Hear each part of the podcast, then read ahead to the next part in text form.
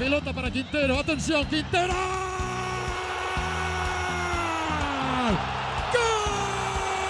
Ahí va el Pocho.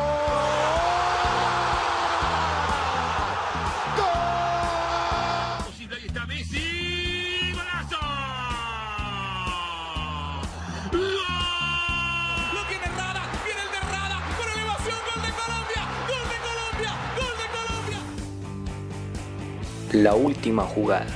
Podcast.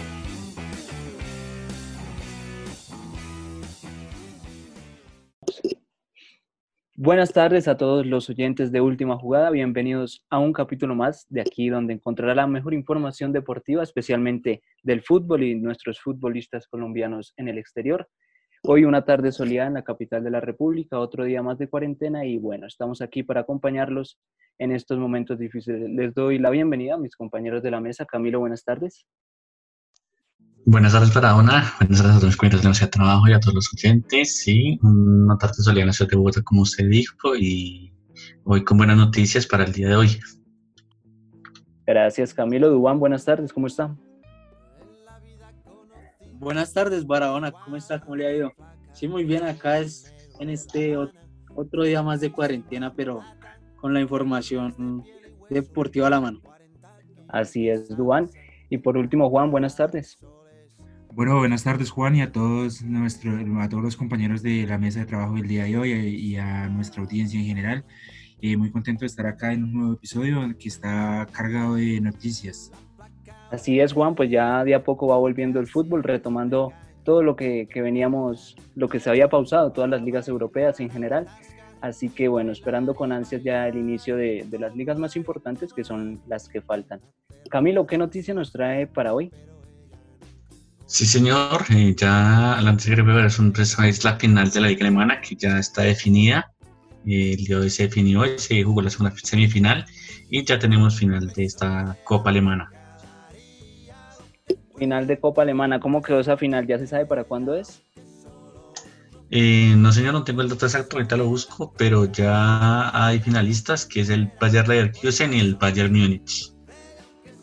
Muy bien, cuéntenos cómo, cómo quedaron esos partidos de semifinales.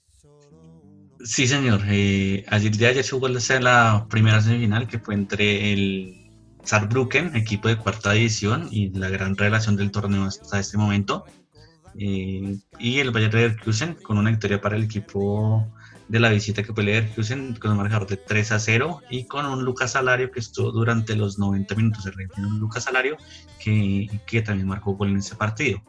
Y el día de hoy se jugó la, la segunda semifinal que fue entre el Bayern Múnich y el Eintracht Frankfurt y este partido eh, terminó con el marcador de 2-1 a favor del equipo bávaro. Muy bien, Camilo. Entonces, Leverkusen-Bayern, la, la, final de la Copa Alemana, bueno, se esperaba por parte del Bayern, ¿no? Que con esa gran nómina pues pudiera llegar a, a la final y, y, yo creo que es el mayor candidato. No sé qué piensa usted, ¿cómo cree que, que, se va a dar esta final? ¿O piensa que Leverkusen le puede dar la pelea? Pues viendo recientemente cómo quedó el último partido de, de la Liga Alemana, que ganó el, entre estos dos equipos, el Bayern ganó con un marcador de, de 4-2 pero viendo, viendo que es una final de Copa, yo pienso que puede ser un partido muy parejo y de pronto puede ir a, las, a los penales, de pronto, en un posible caso. Muy bien, Camilo, muchas gracias. ¿Y Juan qué piensa? ¿Cree que el Leverkusen le puede dar la pelea al Bayern en esta final o, o ese ya es pan comido para el Bayern? Bueno, primero que todo, este, quiero adelantarme un poco a lo que usted había eh, pedido, la fecha de la final, esa si no estoy mal se va a jugar es el 4 del próximo mes entonces todavía queda tiempito para ver esta, esta final. Y bueno, eh, la, final es, la, la, final pinta muy buena, son dos equipos que pues se conocen muy bien, hace poco pues estuvieron jugando entre los dos, un partido que quedó 4-2 a favor del Múnich, este, pero yo creo que va a ser muy interesante porque Leverkusen supo golpear a este equipo bávaro, a este equipo, eh, a este equipo del, del, Bayern Múnich, lo supo golpear en dos ocasiones, sabe lo que es marcarle al, al, al, Bayern Múnich, sabe cómo desarmarlo, entonces yo creo que va a ser una muy, una muy buena final. Hubiera sido mejor si hubiera sido un, un tiempo más corto, pero pues bueno, la final si no estoy mal, le dejaron, vuelvo y digo, para el 4 del próximo mes. Entonces habrá bastante tiempo para que el Bayer Leverkusen pueda plantear una muy buena, una muy buena estrategia, teniendo como base el partido que perdió 4 a 2. Entonces yo creo que esa final va a ser muy, muy interesante. Así es, Juan, pues yo creo que, que el Leverkusen, claro que sí le puede dar la, la, pelea al Bayern, a pesar, obviamente, pues digamos, desde mi punto de vista hay una diferencia de nómina, en nombres, el, el Bayern se lo lleva, pero estos equipos alemanes demuestran que, que, tienen jerarquía y cuando se enfrentan contra equipos grandes, pues sacan esa casta y, va a haber una buena final, eso es lo que, lo que sí sabemos y esperemos saber cómo se comporta Duan. ¿Usted qué piensa de esta final? ¿Cómo cree que le van a ir a los dos equipos? ¿Quién va a ganar? Bueno, ahí sobre el papel se, va, se ve que el Bayern es el favorito ahí para ganarse esta Copa Alemana y pues seguramente los de Flick irán con un equipo más más que más más leve que el, que ponen siempre en la titular y yo creo que van a dejar a Lewandowski para que siga cosechando cada vez más más goles y así vaya por la bota de oro que, que tanto ha esperado este jugador polaco. Así es, Duan, pues lo que usted dice, Lewandowski creo que es ahorita el referente del Bayern. Cada partido pues anota y anota goles y no, no nos deja de sorprender el polaco que, que sigue cosechando éxitos. Bueno, entonces les estaremos contando qué va a pasar con la previa de esta final, cómo se darán dando las cosas. Esperemos a ver si aquí allá vemos público, algo que pues veo un poco improbable, pero sería bueno, ¿no? Entonces, esperemos, les estaremos contando a todos ustedes qué va a pasar con, con la final de, de, la Copa Alemana. Y así damos paso a Juan, ¿qué noticia nos trae el día de hoy? Bueno, así como usted lo dice, eh, les tengo una noticia, pues bueno, es más que todo una previa, eh, también de un partidazo, así como podemos catalogar el partidazo, el partido que se van a jugar, la final que se van a jugar Bayern Múnich y Bayern Leverkusen. Para el día 12, si no estoy mal, es el próximo viernes, tenemos un partido, tendremos un partidazo en Italia, es una de las dos llaves, eh, por es una de las dos llaves de la semifinal de la Copa Italia. En este caso estamos hablando de la Juventus, que recibirá al, eh, eh, al Inter de Milán. Ya ellos ya habían jugado los, los partidos de ida. Recordemos que la otra llave la conforman el Inter y el Napoli, un partido que, se, terminó 1 a 0 a favor del Napoli, y el partido entre el Milan y la Juventus quedó 1 a 1. Así que entonces, el próximo viernes 12, en el estadio de la Juventus, a eso de la 1 y 45 hora colombiana, tendremos este partidazo entre Juventus y Milan, que definirá quién será una, el primer equipo en llegar a la final de la Copa Italia, y a esa misma hora estarían empezando el Nápoles y el Inter de Milán partidazos los que se vienen por estas semifinales de Copa Italia. El Milan a ver si, si le puede hacer la pelea a una Juventus que, que, bueno, como se espera en cada campeonato desde hace unos varios años, pues lo quiere ganar todo en Italia y, y pensando también en UEFA Champions League. Esperemos a ver cómo se dan estos partidos. Quiero preguntarle a Camilo qué piensa de esta previa, quién cree que puede llegar a la final por parte de las dos llaves. Pues la parte de la primera semifinal vuelta que es la de Juventus Milan, veo favorito a una Juventus. Recordemos que tiene grandes jugadores y que en el Milan está lesionado Zlatan Ibrahimovic, entonces es una baja muy grave para este equipo de la capital de Milán. Entonces yo me voy por la Juventus. La otra semifinal que se me recuerda a Napoli-Inter, ¿tiene ese mal? Sí, señor, sí. En esa me voy por el lado del Inter, a pesar de que ya está confirmado el rumor de que el autor Martínez se va al Barcelona. Eh, pues va a jugar ese partido, supongo, me imagino yo. Y pues el Inter tiene un buen equipo y pues creo que puede dar la pelea para ganar el Napoli a pesar de que sí David Ospina juega en el arco. Así es, pues habrá presencia colombiana en, las dos semifinales, por un lado Cuadrado, por el otro lado David Ospina, y esperemos a ver cómo, cómo se comportan los equipos después de, este parón debido a la pandemia, a ver qué tal les va a qué tal les va a ir con este esfuerzo físico que se van a llevar pues después de, de, de todo este parón que han tenido, si les va a afectar o no en el rendimiento deportivo y mirar si el Milan puede hacerle la pelea a la Juve. Es un partido difícil para el Milan, ¿no? Y como lo dice usted, sin Ibrahimovic, pues es un, un peso que menos que, que, va a tener la Juve para, para poder afrontar este partido. ¿usted qué piensa? ¿Cómo les va a ir a los equipos? ¿Quién cree que llega a la final?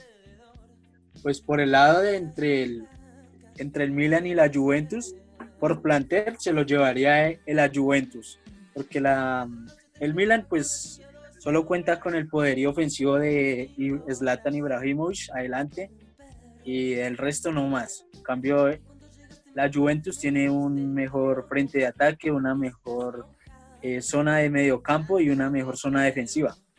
Y por el otro lado, entre el equipo de donde milita David Ospina contra el Inter, el Inter tiene mejores armas que el Inter y seguramente le disputará una gran semifinal al Inter. Así es, Duan. Pues así mismo como con la de la Copa Alemana, les estaremos contando a todos ustedes la previa de estos partidos, cómo, cómo se van a comportar los equipos. Y vuelvo y repito, vamos a ver qué tal les va después de, de este parón que, que, ha pasado durante la pandemia. Entonces esperemos cómo, cómo se van a comportar, si les afecta o no les afecta en el rendimiento, en lo físico y qué tal les ha ido en los entrenamientos. Yo creo que pues la Juventus es el gran candidato tanto en la semifinal como, como en la final para llevarse esta copa. Vamos a ver cómo les va.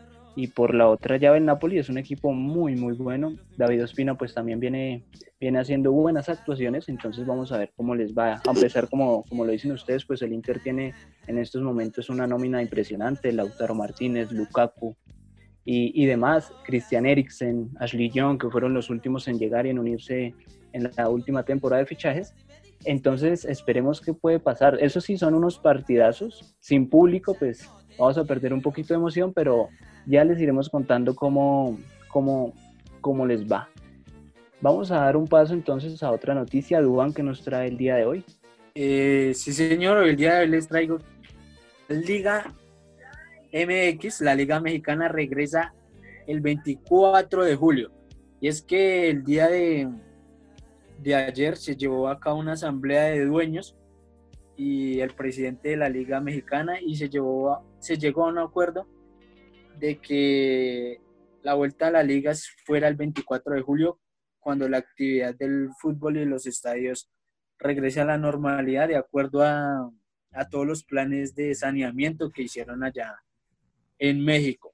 Y esto trae nuevas, nuevas reglas para el fútbol mexicano. Una de ellas es la de que los tres últimos lugares de, de la tabla de posiciones de la Liga MX deberán pagar una sanción económica por estar dentro de esos tres puestos. El último deberá pagar una suma de 120 millones de pesos. El penúltimo 70 millones de pesos y el antepenúltimo 50 millones de pesos. Eh, también se habló sobre la final de la Copa MX que se jugará el del 16 al 23 de septiembre y ese mismo día, el 24 de julio, se abrirá la Liga MX femenina. Y otra es que si la final llega a ser, llega a quedar, si el Mundial de Clubes llega a llegar un, equipo mexicano, como le ocurrió al Monterrey. Las finales se recorren, se, corre, se correrían, perdón, al 23 y el 27 de diciembre, como pasó el año pasado. Ok, Dubán, gracias. Pues bueno, vamos a ver cómo, cómo va en esta vuelta del fútbol mexicano. México es un país que, que se ha visto gravemente afectado por el COVID-19 en esta, en esta parte del planeta, ¿no? Han ido bastantes contagios y bastantes muertes. Vamos a ver ¿qué tal les va con, con este regreso? Duan, ¿usted piensa que es apresurado el regreso o los tiempos están bien para, para que vuelva a la Liga Mexicana? Que nos interesa porque hay muchísimos colombianos en los equipos de, de allá. Sí, así como usted lo dice, ahí, está el tema de, de, Dorlan, el de Roger Martínez, eh, Estefan Medina, bueno, y otros tantos jugadores colombianos que militan en el fútbol mexicano. No, pues seguramente ellos sí supieron hacer el protocolo y lo supieron mandar y lo supieron gestionar, no como el caso de acá, que Colombia fue el primer país, la primera nación en sacar el protocolo, antes que Alemania, España Italia, y acá nunca se llegó a un acuerdo. En cambio, ellos sí supieron diligenciarlo rápido, gestionarlo rápido, y ubicarlo de manera progresiva para que se diera ese regreso al fútbol. Y pues los mexicanos también supieron hacer las cosas bien y por eso es que ya mandaron una fecha estipulada ya para su regreso al fútbol. Así es, pues estaremos entonces al tanto de, de cómo les va y cómo, cómo se va a comportar este reinicio de la Liga Mexicana y así como todas las ligas que, que van volviendo de a poco, va volviendo la normalidad en, lo que nos importa a nosotros, que es el fútbol. Camilo, ¿qué piensa usted sobre el regreso de la Liga Mexicana? ¿Cómo ve a los equipos después de, de este parón por el COVID-19 y si cree que, que, están bien los tiempos para que regrese o, o están un poco apresurados? Y opino igual que Juan, o sea, ellos sí estuvieron dejando, digamos, los protocolos de bioseguridad para que esta liga volviera. Entonces pienso que es otra liga más que vuelve y sería interesante ver a los jugadores colombianos, ya como los nombró Juan, que son Dorlan, Roger, entre otros, eh, para, para el proceso de selección Colombia y a ver si de pronto el señor Queiroz llama a alguno de esos jugadores que vienen haciendo un buen nivel en el fútbol mexicano. Obviamente, pues nos importa a nosotros la, continuidad de, los equipos, de los jugadores, perdón, de los jugadores colombianos. Y bueno, en México hay jugadores de muy buena talla y que podrían ser tenidos en cuenta por Carlos Queiroz. Espero que, el señor pues esté atento de, de, del regreso de esta liga, así como de las demás donde participan nuestros colombianos, y retomando un poco ese, ese trabajo de ir mirando jugadores y preparándonos para lo que es la eliminatoria y, la Copa América del otro año. Así que bueno, esperemos que, que la liga vuelva rápido, así como, como todas, la, nuestra también, y esperemos a ver que les vaya muy bien a los colombianos. Ellos siempre allá en México les ha ido muy bien lo que dice usted, Orland. Stefan Medina es un central muy bueno que en México lo quieren porque en verdad que ha hecho muy buenas presentaciones, aunque aquí en Colombia se le critica fuertemente por su pasado en Selección Colombia, pero en, eh, en México créanme que, que, le tienen una muy buena imagen al colombiano. Eh, Juan, ¿qué piensa usted del regreso de la Liga Mexicana? Bueno, pues me parece que pues está muy bien que vuelva una de las ligas que es catalogada, por lo menos aquí en el continente americano, es una liga muy competitiva, este, lo hemos estado viendo en, en, la actual temporada, recordemos que el actual campeón de, del fútbol mexicano, Monterrey, este, es, es, el último equipo con tan solo cinco puntos después de haber disputado cinco fechas, el equipo donde pues hay dos colombianos, Dorlan Pavón y Estefan Medina, entonces pues es muy, muy preocupante lo que tiene Monterrey en este, por lo que, por lo que está pasando Monterrey, también tenemos a Atlas, el club de, de Cristian Vargas, el que también está decimoséptimo, un puesto arriba de Monterrey, con tan solo nueve puntos. Entonces sería, es muy bueno que, que vuelvan, que vuelva este fútbol para, para poder ver un fútbol competitivo y que para la fecha 11, para esta fecha que inicia, nos va a presentar muy buenos partidos. Entonces, pues muy contento, muy contento que vuelva esta, esta liga, muy contento porque también pues van a volver a, a tomar minutos, a jugar minutos los jugadores colombianos que ya, o pues que han tenido un proceso de selección y que con muy, muy buenos partidos pues se puede esperar que sean nuevamente convocados a la selección Colombia. Entonces pues muy contento de que vuelva esta liga mexicana que volví digo es una de las más competitivas en América.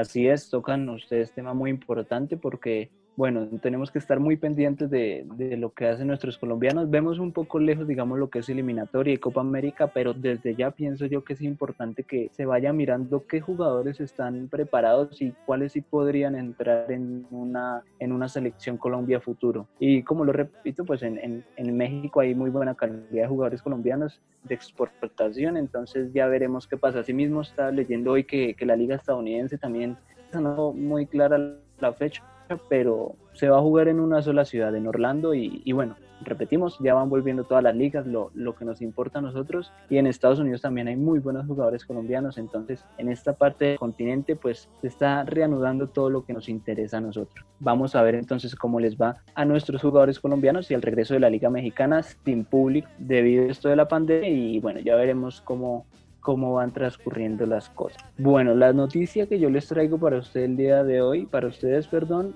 es importante para todos nosotros porque hace unos días eh, se dio la noticia de que Brasil, que iba, estaba siendo candidata para asumir la Copa Mundial de la FIFA femenina que se va a disputar en el 2023, pues Brasil con respecto a todo esto de la pandemia dijo, no, no vamos a, a seguir con la candidatura, vamos a, a bajarnos de ese bus. Entonces le, le dieron el apoyo a Colombia y apoyan a, a, nuestro país para que siga, siga ahí en el proyecto de poder tener una Copa Mundial Femenina por primera vez, sería en este caso para nuestro país. Hoy la, la FIFA sacó el informe de evaluación de las tres candidatas que estarán para, para este Mundial Femenino. Los competidores que estarán con Colombia son Nueva Zelanda y Australia, que se unirían en un caso hipotético de que se dé la, la, la Copa del Mundo para ellos, y la otra sería la Federación Japonesa. Entonces vamos a ver el 8 de junio, se espera, ah bueno, fue lo que les decía, de que la Confederación Brasileña informó que, que iba a retirarse de la candidatura, entonces ahí fue que se le abrió el caminito a Colombia para eso. Dentro de las evaluaciones que, que ha hecho la FIFA, pues se mira la evaluación técnica, que es de, bueno, digamos los estadios, la infraestructura que tenga nuestro país para poder hacer una Copa Mundial de la FIFA y todo lo que repercute en periodismo, en staff y lo demás. Evaluación de riesgos con respecto a lo que está pasando ahorita con la pandemia y bueno, lo que viene a futuro. Entonces la, la FIFA está ahí en ese proceso de, elegir cuáles serán la, la, la, sede para este Mundial Femenino. Vamos a ver, creo que dentro de un mes es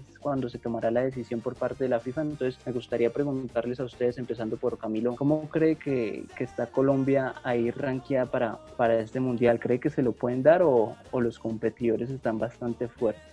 Pues en mi opinión, pienso que es muy difícil. En el informe que usted dijo que sacó la, la FIFA, eh, Colombia tuvo el puntaje más bajo en comparación a las otras dos eh, sedes que son Australia y Nueva Zelanda y Japón. Eh, pues Colombia tuvo una calificación de 2,8 sobre 5 y la mejor en ese momento es Australia y Nueva Zelanda con 4.1 sobre 5 y Japón tiene 3.9 3.9 perdón sobre 5 en esta calificación. Entonces, yo creo que difícil viendo estos, estos panoramas de evaluación que hizo la FIFA, está complicado de que, de que Colombia pueda quedarse con ese mundial. Sí, así es. Pues bueno, vamos a ver cómo le va. Yo todavía no pierdo la esperanza, pero lo que usted dice es, complicado. Digamos, económicamente hablando, pues Nueva Zelanda, Australia y Japón nos llevan una diferencia abismal. En caso de estadios, pues también nos llevan una gran diferencia, pero bueno, esperemos a ver qué pasa. Si se pueda, recordemos que ya Colombia ha tenido una Copa Mundial, en este caso fue sub-20 masculina, pero pues puede ser un, un, un, inicio para que nos puedan dar esta Copa. Es difícil, sí, porque leía yo en el de esta que fue en Francia 2019, fue la mejor Copa del Mundo según para ellos, eh, que se ha hecho en, en, toda la historia. Entonces, pues esperan que la que viene la rompa totalmente y, y, sea mejor que la de Francia. Es difícil para nuestro país, pero bueno, vamos a ver qué pasa. Juan, ¿qué piensa usted? ¿Cree que, que es factible que, que, nos den esta Copa Mundial o, o, o la ve muy... Bueno, pues yo veo esta candidatura o esta posible candidatura de Colombia un poco complicado porque pues si uno se pone a mirar el informe que dio la FIFA, sobre, sobre estas tres posibles sedes, pues habla muy bien de lo que de Nueva Zelanda y Australia y Nueva Zelanda. Ellos resaltan que tienen estos dos, estos dos países tienen muy buenas infraestructuras deportivas y que en el tema de lo, del, del, costo de, lo, de los operativos, pues estos dos lo van a poder sortear muy bien. También habla muy bien de Japón, dice que están muy bien preparados para albergar competiciones de élite, ya que eh, tienen calidad, tienen un muy buen mantenimiento y tienen una muy buena gestión de su personal. Entonces yo creo que pues viendo esto, esto que dice la FIFA en su informe, pues la, la, posibilidad de que Colombia albergue el próximo Mundial Femenino pues está muy, muy compleja porque pues acá en Colombia no se presta para, para eso.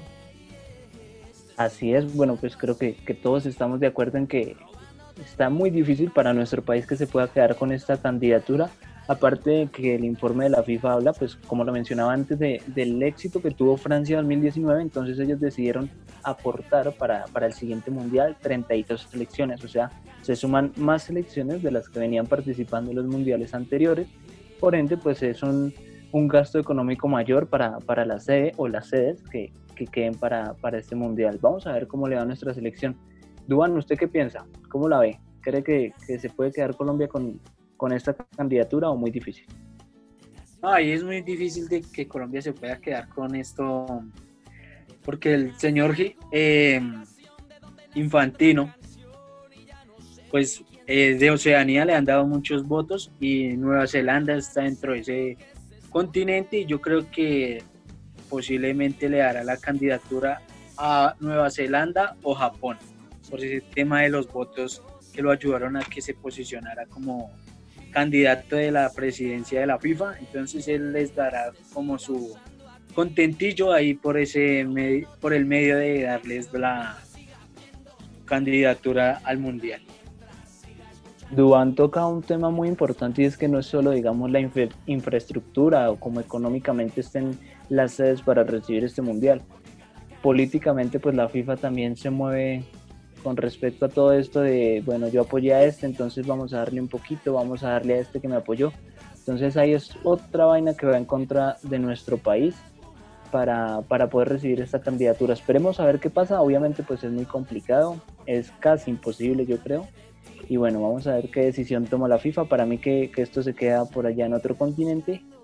Y bueno, pues pensándolo bien, yo creo que, pensándolo es, es mejor porque, seamos sinceros, no creo que estemos preparados para recibir un torneo de tanta envergadura. Hemos recibido un Mundial Sub-20, pero pues sabemos que no es lo mismo que recibir un Mundial femenino. Vienen más periodistas, vienen más fans. Entonces, bueno, yo creo que por ahora Colombia tiene que seguir trabajando en, en mejorar sus estadios, en mejorar la infraestructura hotelera, en todo esto que, que repercute en hacer una buena Copa del Mundo. Entonces, esperemos que, qué decisión toma la FIFA, pero sí, yo creo que todos estamos de acuerdo que es complicado para, para nuestro país. Vamos a dar un giro entonces para lo que se viene este fin de semana y bueno, lo que ha venido transcurriendo. Recordemos que, que la Liga Portugal ya lleva como una o dos semanas desde que se empezó a reanudar y hoy habían partidos importantes. Camilo, cuéntenos qué, qué resultados hubieron y, cómo le fue a nuestros colombianos. Sí jugaron, obviamente. Sí, señor, sí, señor. Aquí tengo. Hay nuevo líder en la Liga Portuguesa, el Porto de los colombianos Luis Díaz y Mateo Uribe. El partido acaba de terminar con una victoria de 1 a 0 a favor del equipo de los Dragones. Eh, jugué, ambos jugadores menos, eh, jugaron en, el encuentro. Eh, Luis Díaz de titular, Mateo Uribe en el banquillo. Y eh, Mateo entró en el minuto 77 y Luchito Díaz salió en también en ese mismo con esos mismos resultados. No, no es líder momentáneo, Juan, eh, pues como usted dice, eh, realmente ya es líder. El Benfica empató su partido el día de hoy. Eh, también jugó el Benfica, que era el lanzamiento líder de la, de la Liga Portuguesa, y contra el Portimonense de los colombianos Jackson Martínez y, y Marlos Moreno. El día de ayer jugó el Familacao con una victoria de 3 a 1 y también el día de hoy jugó el Setúbal contra el Santa Clara con un empate 2-2. El día de mañana tenemos el partido entre el Belenenses y el Gimaraes y el Tondela y el Aves. El día viernes tendremos el Moreirense contra el Río Ave eh, y el Sporting de Lisboa contra el Pacos Ferreira. Y el sábado termina la jornada 26 eh, con el eh, Sporting Braga y el Boavista. Eh, recordemos que si no gana el Sporting de Lisboa, el Familacao, que ha sido la sorpresa hasta ahora, porque la jornada pasada venció al Porto, eh, se metería en, puestos de, de UEFA Europa League. Entonces eh, hay que esperar resultados de esta jornada número 26 de la Liga Portuguesa. Camilo, yo le decía lo de, lo de líder momentáneo, sí, Benfica empató 2 a 2 pero yo le decía, era líder momentáneo es por la, la, cantidad de puntos que se sacan. Entonces, este, son, son dos, dos puntos nomás, entonces pues puede cambiar la próxima fecha con un, mal, con un mal resultado del Porto. Entonces, por eso era que yo le decía líder momentáneo, pero no era por otra cosa. No, pues hoy, hoy yo estaba viendo el partido del Benfica, tuve la oportunidad de ver un ratico. El primer tiempo el Benfica fue arrollador, fue, uf, jugó muy bien, le sacó dos goles a, de diferencia al Portimonense pero se le nota el cansancio y yo creo que esto repercute mucho en, eh, lo sigo insistiendo, en lo que ha sido el parón y, y lo difícil que es volver a tomar esa continuidad que, que venían llevando a todos estos equipos con, con, los entrenamientos habituales antes de la pandemia. El segundo tiempo el Benfica ya se vio un equipo muy cansado, se echó todo hacia atrás y el Portimonense tuvo para ganarlo. Uf, metió dos golazos muy, muy buenísimos el equipo de Jackson Martínez que hoy, hoy no estuvo ni en el banco de suplentes y bueno, vamos a ver qué pasa porque esta liga está, está bastante emocionante. Como lo dice Juan, pues no son los, muchos los puntos que se llevan de diferencia. Así que esperemos cómo le va a, Porto y a Benfica, que bueno, son como los mayores candidatos a la liga. No sé si Juan tiene algo que aportar para este tema. No, pues que al, al equipo donde está Lucho Díaz y Mateo Zuribe, pues les dieron las cosas hoy y y deben mantener e, esa misma línea de, de victorias si, si quiere alejar al Benfica de que le quite la, el liderato, no es más. Así es, pues vamos a ver entonces cómo, cómo se van dando estos partidos en, en Portugal. Por otro lado, pues vuelve la Liga de España, la Liga de Messi, de James Rodríguez, de nuestro colombiano, de Lucho Hernández. Vuelve la actividad en España después de este difícil momento que han pasado, como todos los países europeos, con esto del coronavirus. El primer partido que se jugará es el día de mañana, clásico, partidazo el que nos espera entre el Sevilla y el Betis. Y los siguientes partidos que vienen para esta fecha, entre los más importantes, pues está el Mallorca contra el Barcelona, que juegan el sábado a las 3 de la tarde hora colombiana, el Athletic de Bilbao, clásico también contra el Atlético de Madrid, esto ya será para el domingo, y el Real Madrid, que nos interesa por James Rodríguez, juega el domingo también a las 12 y media del mediodía contra el Eibar. Quisiera preguntarle a todos ustedes un sondeo rápido. ¿Piensan que James va a ser titular en este partido? No sé, Juan, ¿qué piensa? Estos días se ha visto entrenando al colombiano. Bueno, se han visto ahí por videos del Real Madrid que, que ha jugado, que ha, participado en los entrenamientos y, no sé si Zidane lo pueda tener en cuenta. ¿Cree usted, Juan, que, que va a titular James este fin de semana? Pues James puede que esté entrenando en estos momentos muy bien, puede que lo esté haciendo de, de la manera correcta, pero cabe decir que James no es que eh, desde que se paró la liga hacia atrás, no es que haya venido jugando mucho. Entonces, pues la verdad, su posición en el centro de campo ya se la ganaron. Entonces, pues lo veo muy complicado de que James llegue a estar eh, eh, en, en el once titular. Si le llega a ir muy bien, si le llega a ir muy bien, estaría en el, en el banco de suplentes esperando por lo menos a entrar, qué sé yo, los últimos 20, 25 minutos. Pero de que llegue a ser titular con el equipo merengue, yo eso la verdad lo dudo. Así es, es bastante complicado, a no ser que, que haya una lesión en, en, el equipo titular o en el que tienen mente pues yo creo que, que el colombiano no tiene cabida, aparte de que James, pues pienso yo que dentro de los suplentes viene siendo como el tercer cambio para, para Zidane. Entonces sí es, es bastante complicado que veamos a James jugar en el Real Madrid. Yo pienso que, que el hombre ya debería ir pensando en, en el próximo mercado buscar nuevos rumbos. No sé Juan qué piense con respecto a que no viene teniendo continuidad en el equipo del Cholo Simeone. ¿Qué, qué piensa de estos dos colombianos importantes y pilares fundamentales de nuestra selección Colombia. Bueno, yo quería decirle que el tema del, del, liderato aquí también está en juego, ¿no? Porque el Barcelona tiene 58 puntos, el Madrid tiene 56, o sea, quiere decir que este partido va a ser, esta jornada, luego de tres meses de para del fútbol español, pues va a ser emocionante. A ver quién se llega, quién se queda con ese liderato de la Liga Española. Bueno, el tema que usted me pregunta sobre, sobre James, pues puede que sí llegue a ser titular o puede que no, pero para las, los planteamientos que tiene Zidane, eh, James no entra en, los planeamientos que tiene el técnico francés y pues James debería irse o decirle a, a su representante, el señor Jorge Méndez, pues que lo lleve a uno de esos equipos donde él, él se, se, la pasa por ahí manejando, que son eh, este que, que, se va a reinventar ahorita, no sé si vayan a venderle el equipo, el Newcastle o, o, el Manchester United, que por ahí tanto lo rumorean y lo rumorean, pero eso de rumores, pues como son falsos, entonces es mejor no creer en eso. Y el otro colombiano, Santiago Arias, pues no sé, eso ya es decisión del Cholo Simeone porque a él no le gusta tanto que sus laterales eh, salgan, sino que se, se queden más como para ser marcadores por las bandas y no laterales. Y Santiago Arias es un lateral, entonces no, por ese, por ese lado no tendría cabida tampoco Santiago Arias. Así es, bueno, todo es un tema muy importante porque hace, hace varios años no, no se vio una liga tan, como tan competitiva y tan emocionante con respecto a, al Barcelona y al Real Madrid. Son solo dos punticos los que los separan, entonces vamos a ver qué, qué para de aquí en adelante para estos dos equipos. Faltan pocas fechas porque es contado los partidos que le quedan a, bueno, en general a todos los equipos de la Liga Española. Entonces yo creo que lo que se viene es emocionante. Vamos a ver a cuál de los dos les afecta más el, el parón y físicamente qué, qué equipo se encuentra mejor para luchar por la Liga Española. Detrás de ellos recordemos que viene el Sevilla, la Real Sociedad, el Getafe y el Atlético de Madrid respectivamente, pero pues bueno, ya no, no tiene nada que hacer sino luchar por competiciones europeas. Camilo, ¿qué piensa usted sobre la Liga Española, sobre la reanudación de, este torneo importante? Digamos, muchos la mencionan como la mejor liga del mundo. ¿Quién cree que puede ganarla con, con, los partidos que faltan y cómo ve a los colombianos? Bueno, en ese tema, recordemos que faltan 11 fechas por disputarse en la Liga Española como usted dice, no hay mayor ventaja entre el Barcelona y el Real Madrid, pero um, hay que ver cómo, cómo se maneja estos, estos dos con la presión y con el manejo de, tras la vuelta de, la competición tras el COVID-19. Entonces hay que mirar cómo se manejan los equipos. Recordemos que algunos equipos en realidad se empezaron regular o mal, entonces quién sabe cómo le vaya.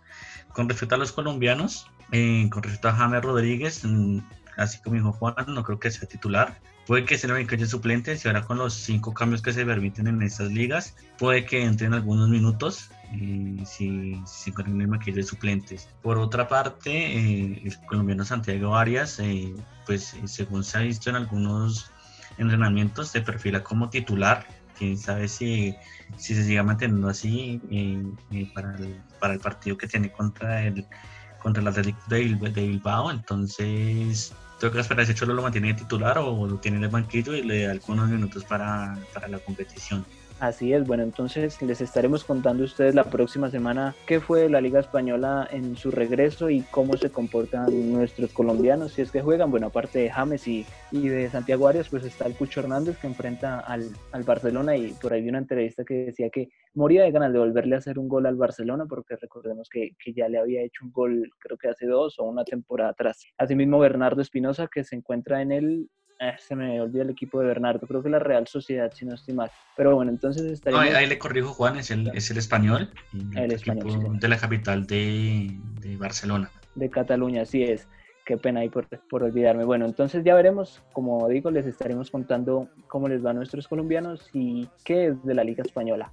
Vamos a dar ahora un giro, nos vamos para Alemania Recordemos que esta ya era una de las ligas que, que, se venía jugando y bueno, muchos dicen que ya está definida. El Bayern está por encima de, del Dortmund, 70 puntos son los que tiene el Bayern Múnich y el Dortmund ya se encuentra con 63, un poquito atrás. Vamos a ver qué, qué para esta liga, qué partidos se vienen, Juan. Así es, como usted lo dice, todavía se mantiene la distancia de 7 puntos del Bayern. Uh, ante el Dortmund, pero si no estoy mal, si no estoy mal, son cuatro fechas las que le restan a la Bundesliga, son cuatro fechas en las que tendría que el Borussia Dortmund esperar un milagro para poder, eh, poder pasar y al Bayern Múnich y consagrarse campeón de la, de la Bundesliga, pero pues esto, esto cada vez se ve más complicado. Recordemos que si la próxima fecha, la, la, fecha que empezará desde el día viernes con el partido entre el Hoffenheim y el Leipzig, eh, si en esta fecha este, el Bayern Múnich logra una victoria y el Dortmund pierde puntos, ya sea por un empate o por una derrota,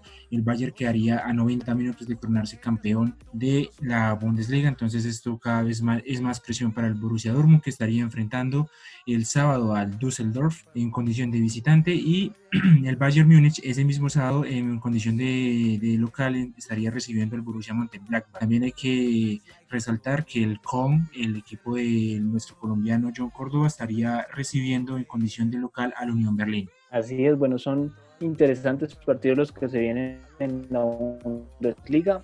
Vamos a ver, yo creo que esta vaina ya parte digamos, del campeón ya está definida. Para mí el Bayern tiene ya una diferencia bastante amplia con el Dortmund, que no le pudo sacar esos punticos en, en, el partido que hubo hace dos fechas atrás cuando se enfrentaron los dos equipos. Y bueno, vamos a ver qué pasa.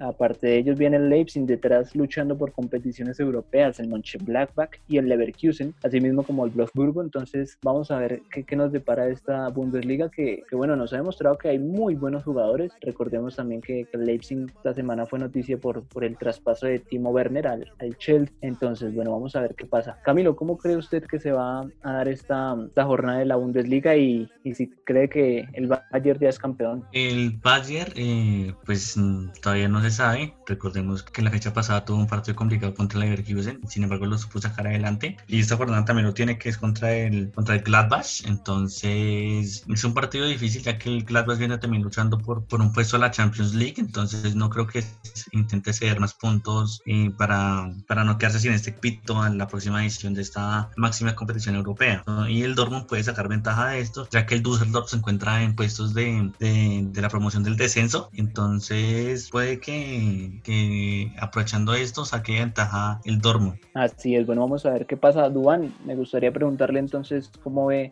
esta nueva jornada de la Bundesliga y me gustaría preguntarle a usted sobre John Córdoba. ¿Lo ve en la selección Colombia? Recordemos que bueno, este jugador viene haciendo buenas actuaciones antes del parón y, y después, creo que ya lleva un tanto anotado, entonces me gustaría oír su opinión sobre lo que para de la Bundesliga y si ve a John Córdoba en un futuro en la selección de Carlos Queiroz. Bueno, ahí con el tema ese de la Bundesliga, yo creo que ya el Bayern ya liquidó la, la liga, eh, le lleva una diferencia grande al Borussia Dortmund, el cual pues desperdició su oportunidad de poderle recortar esa diferencia cuando se dio el clásico. Y por el otro lado que usted pregunta sobre eh, John Córdoba, pues hay que, por mi parte, si yo fuera el técnico, sí convocaría a John Córdoba porque tiene lomo, tiene talla, tiene buen manejo de, de pelota, sabe manejar los espacios, sabe buscarlos también, sabe aguantar en el uno contra uno, tiene buen pase y pues yo creo que si a Carlos Queiroz le gustan mucho los, de, los, de los jugadores que ha llamado, como el caso de, de Juan Zapata, y se llama John Córdoba, pues John Córdoba puede aprender muchas cosas de Juan Zapata durante, durante los llamados que haga Carlos Queiroz a la, a la selección Colombia o cuando haga los microciclos, que lo llame. Así es, sí señor. Vamos a ver qué,